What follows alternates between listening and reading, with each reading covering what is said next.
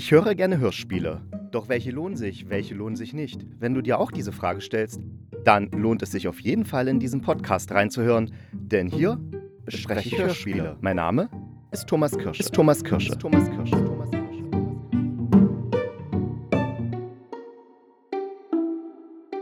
Ich freue mich, dass ihr den Hörspielkritiker eingeschaltet habt.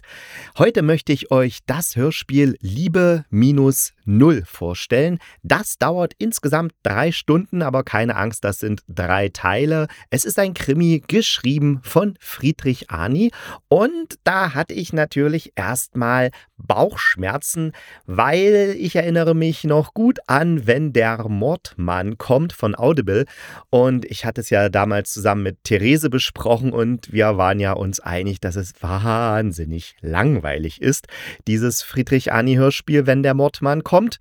Aber keine Angst, bei diesem Hörspiel, also bei dem Hörspiel Liebe minus Null, muss man keine Bauchschmerzen haben. Denn es ist so, hier spielen nicht nur drei Personen, die in einer Bar stehen und quatschen, sondern bei Liebe minus null, das ist ein richtiges Hörspiel mit ganz vielen unterschiedlichen Figuren und Verwicklungen und wir sind als Zuhörende von Anfang an bei der Ermittlungsarbeit der Polizei dabei. Also ja, gar kein Vergleich mit, wenn der Mordmann kommt, wo eigentlich nur jemand vor sich hin monologisiert. Der Hintergrund. Liebe minus Null ist der zweite Teil der Hörspielreihe mit dem Ex-Kommissar Jakob Frank. Und wer jetzt denkt, hä, Ex-Kommissar Jakob Frank ist doch eine Buchreihe? Richtig. Und in dieser Buchreihe gibt es die beiden Be Bände, Bände, komisches Wort, gibt es die beiden Bücher Der namenlose Tag, das kam im Jahr 2015 raus, und Ermordung des Glücks, das kam im Jahr 2017 raus. Und nun könnte man ja denken, dass Liebe minus Null auf einen dieser Bücher basiert, ist aber nicht so. Das sind eigenständige Hörspiele, also es sind keine Romanverhörspielungen, sondern eigenständige Hörspiele, Originalhörspiele vom Bayerischen Rundfunk produziert. Und warum sage ich Hörspiele? Weil es gab schon mal ein Jakob Frank Krimi und zwar Haus der aufgehenden Sonne. Ebenfalls drei Teile, wurde vom BR im Jahr 2022 produziert. Ist auch in der ARD verfügbar, das heißt, ihr könnt euch das gerne dort anhören und dann könnt ihr gleich danach noch Liebe minus Null anhören und mal gucken, was besser ist. Der Inhalt. Ich hatte letztens eine Nachricht von Sven, den möchte ich an dieser Stelle grüßen. Und er hat gemeint, ich würde wohl zu oft spoilern. Und ich versuche äh, natürlich das nicht zu tun, beziehungsweise wenn ich spoilere, dann denke ich eigentlich immer, das sind solche Sachen, die so vorhersehbar sind, dass wenn ich die verrate, dass das kein Spoiler ist, sondern dass sich das hätte jeder denken können. Aber es kann natürlich auch sein, ich habe natürlich eine eigene Sicht und andere Leute haben eine andere Sicht. Und wo ich denke, na, das ist doch klar, dass es so so sein muss, denken andere vielleicht, nee, das war mir überhaupt nicht klar. Und deswegen möchte ich mich entschuldigen, falls ich doch zu viel spoilere in meinem Podcast. Ich versuche es zu reduzieren, versprochen. Aber jetzt zurück zum Inhalt. Also, es geht um Hauptkommissar Jakob Frank und der ist ein Kommissar im Ruhestand. Und der wird aber gern von seinen Kolleginnen und Kollegen äh, dafür eingespannt, Todesnachrichten zu überbringen. Klar, ich meine, wer überbringt schon gern Todesnachrichten und gerade bei Polizisten scheint es wohl nicht recht beliebt zu sein, das zu tun. Und deswegen fragen sie eben immer diesen Jakob Frank, ob er es nicht für sie machen könnte. Und der ist halt im Ruhestand und sagt sich, ja, macht er. Und es ist auch so ein angenehmer Typ. Also der hat wirklich so eine empathische Art, solche Nachrichten zu vermitteln. Und er hat auch die Gabe, wirklich Menschen für sich zu öffnen und dass die ihm dann ihr Herz öffnen. Und so erfährt er dann auch meist mehr, als wenn jetzt jemand eben Polizisten, ganz normaler Polizist oder Polizistin die Leute befragt und da machen die ja meistens zu und bei ihm, da öffnen sie sich halt. Das ist so, sagen wir mal, seine Fähigkeit, diese Empathie. Und diese Sachen, die dann der Jakob Frank bei seinen Gesprächen mit den Angehörigen oder anderen Leuten erfährt, die helfen dann natürlich auch bei den Ermittlungen. Und in Liebe minus null muss Frank zur Ehefrau des Stadtrats Gerhard Roberts, um ihr zu sagen, dass Gerhard Roberts ermordet wurde. Und im Laufe der Geschichte kommt relativ schnell raus, also ist jetzt wirklich kein Spoiler, also es kommt sehr schnell raus, dass Roberts eben so ein Aub Aubermann, Saubermann-Image pflegte und unnachgiebig so gegen Obdachlose vorging und andere Menschen, die am Rande der Gesellschaft sind. Also die hat er alle hm, gehasst und wollte die weghaben aus seinem Blickfeld. Aber eigentlich war er ein ziemlicher Arsch und ganz und gar kein Zauber Zaubermann, Saubermann. Frei nach dem Motto Wasser predigen und selbst Wein saufen. Ja, und die Oberkommissarin, das ist die Farisa Nasri, die hat eben auch dem Frank gebeten, diese Todesnachricht zu überbringen. Und diese Oberkommissarin und ihr Team vom Dezernat 11, Jennifer Odoki und Dennis Kalk, die beginnen jetzt zu ermitteln um Roberts Strom herum, in seinem Umfeld, bei seiner Familie und bei besonders schwierigen Zeugen und Verdächtigen wird eben der Ex-Kommissar Jakob Frank gefragt, ob er vielleicht mit den Leuten reden könnte. Da ist zum Beispiel so ein Pfarrer und der verschließt sich total der Polizei und da soll eben den Jakob Frank das richten und auch bei anderen versucht eben Jakob Frank sein Bestes, um die Leute zum Reden zu bringen. Ja, und im Laufe der Geschichte, da tun sich wirklich ganz viele Sachen auf. Also es ist so ein echter Dschungel, da ist Prostitution dabei, Machtmissbrauch natürlich, Liebeswahn und Familientragödien. Also da hat man schon was in den drei Stunden zu hören, weil da gibt es wirklich sehr viel Geschichte. Die Machart. Ganz im Gegensatz zu, oh, ich bin gemein, zum Audible-Hörspiel, wenn der Mordmann kommt, was ja wirklich nur in einer Bar spielt und äh, die einzigen Sachen, die es da gab, waren ein bisschen Musik und ein paar Hintergrundgeräusche. Hier ist es wirklich ein hochwertig inszeniertes Hörspiel, super Soundkulisse, sehr gut ausgewählte Musik. Für die Komposition ist übrigens Karim Shalabi verantwortlich. Das ist ein erfahrener Komponist, Sounddesigner, macht viel Werbung und auch für Film. Wenn man sich für seine Arbeit interessiert, kann man da um mal unter Karma, Karma Audio nachsehen und nachhören, was er so alles macht. Aber hier sehr gute Arbeit, wie ich finde. Und die Machart ist so, dass es eben erzählt wird von der Oberkommissarin Farisa Nasri.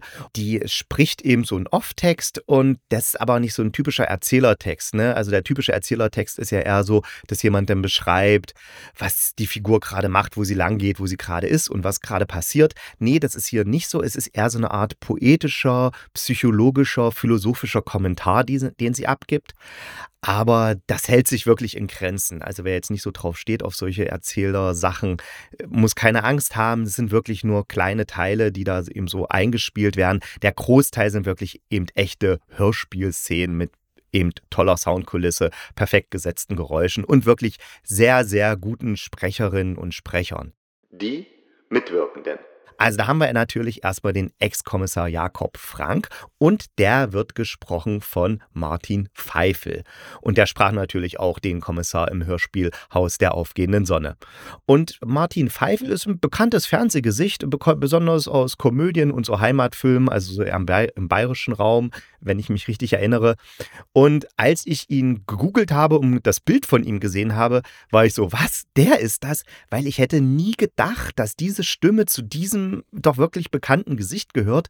Und weil in meiner Vorstellung, wenn ich den Jakob Frank höre, dann ist da ein ganz anderer Mensch zu sehen als der Sprecher, der dann da ihn spricht. Und das finde ich schon wirklich faszinierend, wie wirklich zwei also die Stimme einer Person so weit mit der Vorstellung der, von der Person auseinandergehen kann. Die Oberkommissarin Farisa Nasri, die wird gesprochen von Franziska Schlattner und die kenne ich zum Beispiel aus der Komödie Eine ganz heiße Nummer 2.0, wobei die die, der zweite Teil ist nicht mehr so witzig. Also, wenn, man, wenn ihr mal eine gute deutsche Komödie gucken wollt, guckt eine, heiß, eine ganz heiße Nummer, den ersten Teil, der ist wesentlich besser. Und jedenfalls spielt da die Franziska Schlattner im zweiten Teil die Moni. Und auch sonst ist ein total bekanntes TV-Gesicht, TV Fernsehgesicht. Äh, ja, ich hatte sie eher so in Rosamunde Pilcher verortet. Und auch hier war es wieder genau dasselbe wie bei dem Oberkom wie bei dem Ex-Kommissar, dass ich von der Stimme her eine ganz andere Figur in meinem Kopf hatte, als dann nachher, als ich dann die Sprecherin gesehen habe. Also, das war auch schon wieder so ein, so ein komische, wie heißt es? Divergenz, ja. Und der Dennis Kalk, der wird von Nicola Mastrobora. Oh mein Gott, der Name ist jetzt nicht so einfach. Mastrobora. Nee, Mastrobero. Oh, Mastrobera. Oh.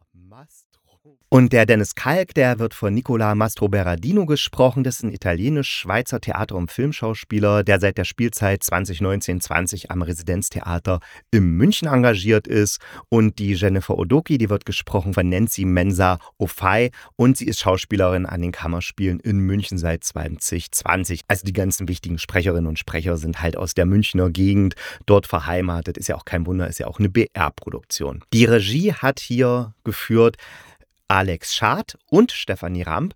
Und was ein bisschen merkwürdig ist, in der ARD-Hörspieldatenbank, die ja sozusagen das Mecker für alle ARD-Hörspielfreunde ist, da wird sie nicht als Regisseurin aufgeführt.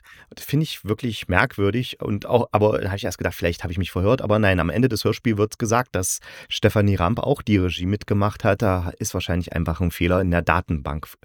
Der Alex Schad, also der andere Regisseur, der ist vor allem eher als Filmregisseur bekannt. Also sein Kinofilm aus meiner Haut hatte im Jahr 2022 bei den internationalen Filmfestspielen in Venedig seine Premiere und wurde dort sogar mit dem Queer Lion ausgezeichnet. Und ich finde tatsächlich, dass er aus dem Film kommt, merkt man dem Hörspiel an, äh, da es wirklich filmisch aufbereitet ist. Man kann wirklich gut folgen, ist ein übersichtliches Ensemble. Nur was mich ein bisschen stört, ist, dass es ein wenig langsam inszeniert ist. Was beim Film ja funktioniert, weil da haben wir ja immer noch die Bilder, die wir angucken und die dann für, auf uns wirken. Da kann man das ruhig machen, so langsam inszenieren. Aber bei einem Hörspiel, ja, ich empfinde es so, es, hat so eine Art Rentnertempo, was ja auch zum Kommissar Frank passen würde. Oh Gott, sorry, ich will jetzt keine Rentner hier bashen und sagen, dass die nicht auch schnell sein könnten. Es gibt auch sehr schnelle Rentner, auf jeden Fall, wenn sie mit ihren E-Bikes an mir vorbei zischen. Aber nein, es ist wirklich so, dass ich denke, ja, also ein bisschen mehr Tempo hätte der Sache gut getan. Mein Fazit. Ich muss sagen, ich kam anfangs recht schwer rein. Hatte ich nicht so eine wirkliche Motivation, jetzt das anzuhören, außer natürlich mein Podcast, aber einfach nur muss ich sagen, Mordfall. Also wenn irgendwo Mordfall passiert und der soll jetzt gelöst werden, dann ist das jetzt für mich leider keine Motivation mehr, irgendwas anzusehen oder anzuhören, weil ja, Krimis es laufen wie Sand am Meer im Fernsehen hoch und runter. Und ich weiß nicht, wie es euch geht, aber nur einfach, weil jemand tot ist, ist es noch lange nicht ein Grund für mich, etwas anzugucken, weil ich dann wissen will, wer den ermordet hat. Also das funktioniert bei mir schon lange nicht mehr. Da bin ich jetzt einfach übersättigt. Aber was mich interessiert, ist eher, was so dahinter steckt hinter der Tat und wie so scheinbar nicht zusammenhängende Dinge dann doch zusammenhängen. Und ja, irgendwie muss dann halt so meine Neugier geweckt werden, wer es hätte sein können, weil anfangs interessiert mich das nicht. Da muss irgendwas passieren, die Figuren müssen interessant sein oder was auch immer. Und ich muss sagen, im ersten Teil des Hörspiels ist es aus meiner Sicht nicht gelungen, dieses, diesen Köder auszuwerfen, dass man anbeißt. Doch wie gesagt, ich habe ja meinen Podcast, deswegen habe ich gesagt, du musst jetzt auch noch den zweiten Teil anhören. Und im zweiten Teil, da kommt es dann plötzlich. Da geben sich so, ergeben sich so interessante Zusammenhänge. Und den dritten Teil habe ich dann verschlungen. Also eigentlich wollte ich was anderes machen und dann habe ich gesagt, nee, ich mache das jetzt nicht. Ich höre jetzt erstmal den dritten Teil, weil ich dann richtig drin war und auch überrascht. Also wie sich dann die Handlung entwickelt hat. Darauf wäre ich wirklich nie gekommen. Äh, das Einzige, was ich komisch finde, ist das Ende. Also es wirkt so ein bisschen so, als ob der Regisseur und die Regisseurin festgestellt haben, scheiße, wir haben fürs Ende nur noch zwei Minuten Zeit übrig, aber eigentlich brauchen wir zehn Minuten dafür. Ja, dann kürzen wir es jetzt mal so schnell hin und her, dass es in zwei Minuten reinpasst. Und das finde ich echt ein bisschen schade. Aber gegenüber der Mordmann ist dieser Friedrich-Ani-Krimi wirklich absolut hörenswert. Ja, liebes Audible, so kann ein Friedrich-Ani-Hörspiel klingen, wenn man ein bisschen mehr Geld in die Hand nimmt, ein paar mehr Schauspieler engagiert und dazu noch eine gute Dramaturgie hat. Merkt euch das mal bitte. Gut, Liebe minus null ist richtig gut inszeniertes Hörspiel. Selbst die kleinsten Nebenrollen werden überzeugend gespielt. Wenn man sich dann auch auf das langsamere Tempo einlässt, dann wird man in die Handlung hineingesogen durch die interessanten und auch nachvollziehbaren Verwicklungen, interessanten Figuren. Und außerdem finde ich gut, dass zwar der Ex-Kommissar Jakob Frank so eigentlich als Hauptfigur fungiert, aber den Fall hier nicht löst. Also er ist nicht so der typisch alte, weise, weiße Mann, ne, der den unwissenden Kollegen und Kolleginnen den Weg zeigt, sondern er ist wirklich Teil eines Teams und es wird dann eben zusammen der Fall gelöst. Und das finde ich richtig, richtig schön. Also da bin ich wirklich froh, dass dieses Hörspiel diesen Weg genommen hat und äh, der Friedrich Arni diese, ja, es so geschrieben hat. Deswegen meine Empfehlung, Liebe minus null. Jetzt am Wochenende habt ihr vielleicht Zeit, es anzuhören. Ich wünsche euch dabei jedenfalls viel Spaß. Wir hören uns wieder am Mittwoch. Denkt dran, bleibt gesund und kugelrund. Dann beißt euch auch kein Pudelhund.